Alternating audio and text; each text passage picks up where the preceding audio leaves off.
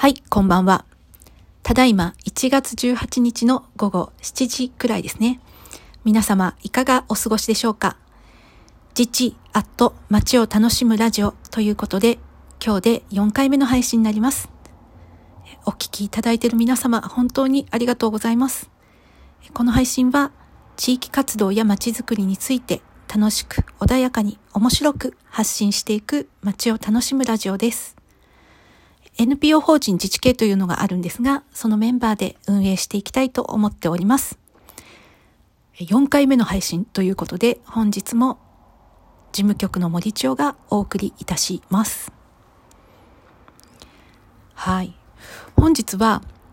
本の紹介になりますね。公民連携ケースタディブックボリュー3という本です。え、2015年度にあの公民連携プロフェッショナルスクールっていうのが開校したんですけれども、あの、木下、木下仁さんとか、岡崎正信さんとかって、街づくり業界ではね、ちょっと有名な方がいらっしゃるんですが、そちらの方たちの、あの、清水さんとかね、清水義嗣さんとかがやってらっしゃるスクールなんですけれども、えっと、そこの修了生たちにより、えっと、2017年に公民連携事業研究センターっていうのができたんですね。で、そこで、あの、まあ、ケーススタディブック、ボリュー1、ボリュー2っていう2つの本を作ったんですけれども、えっと、この研究センターっていうのが2020年4月に NPO 法人化されたのと同時に、この法人化に合わせてですね、あの、ボリュー3っていう緑色の本を、今サムネの方にね、載せてるんですけれども、その本を発行しました。えっと、この本は全国各地で実際にね、街づくりとかに実践されている方の、あの、公民連携事業とか、都市系課題の解決につながるプロジェクトを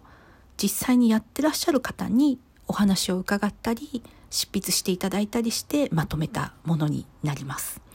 はい。2020年のね、4月にできたんですけど、本なんですけれども、えっと、特集としては、あの、人とプロセスっていうのがね、中に特集されていまして、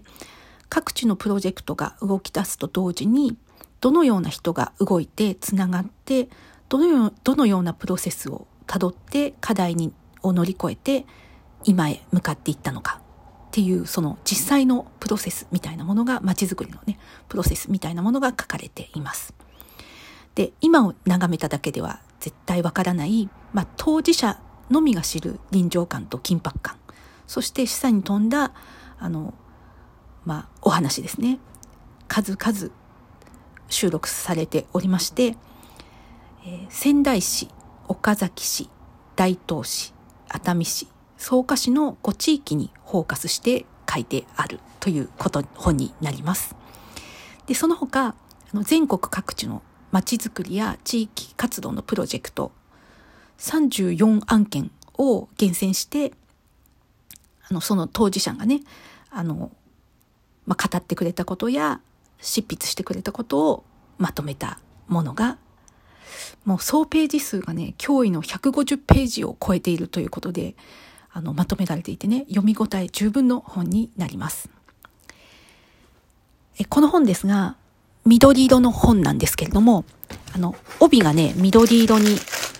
なっておりまして、ちょっと今ガサガサとやって見てるんですが、この帯に書かれた言葉もね、すごく印象的なんですよ。ちょっと読んでみますと、街づくりはスキームではない。そこまでに至るプロセスをよく観察することから始まる。そしてそこでどんな人がいて、そしてまたどんな出会いがあり、授業が動いたかというプロセスが一番大事なのだ。さあ、人とプロセスに着目した第3弾を手に取り、目に見えないぐにゃぐにゃと日々形を変える有機的なネットワークにアクセスしようということで書かれております。ちょっと面白いですよね。あとは、あの、関東に東局長っていう方がいらっしゃるんですが、その方が関東に書かれた経営なき自治と自分の頭で考えない地方という文章もすごく面白いですね。ちょっと、あの、概略を説明しますと、街づくりっていうのは一つの成功事例を国が確一的に、まあ、横展開していく。そういう中央集権型っていうようなモデルで今まであの、進んできたんだけれども、その中央集権型のへの疑問が書かれておりまして、やっぱり自分たちの頭で考えて、まあ、自分たちの都市の課題と向き合わないといけないっていうことが書かれています。まあ、街づくりにおいては、他の都市の成功事例をスキームだけ真似しても、まあ、自分たちの街では機能しないことが多くて、実際は失敗に終わることが多い。で、先ほどもちょっと言いましたが、ちゃんと自分たちの頭で考えて、自分たちの街に合った自分たちの都市の課題と向き合うっていうことで街づくりをやっていくってことが大切だっていうことが書かれています。はい。ぜひ、あの、概要欄にベースのね、あの、販売サイトのリンクを貼っておきますので、気になる方はぜひ見てみてくださいね。本日も最後までお聴きいただきありがとうございました。えー、今後の収録については、実験的に街づくりの実践者の方からインタビュー形式などできたらいいななんて思っております。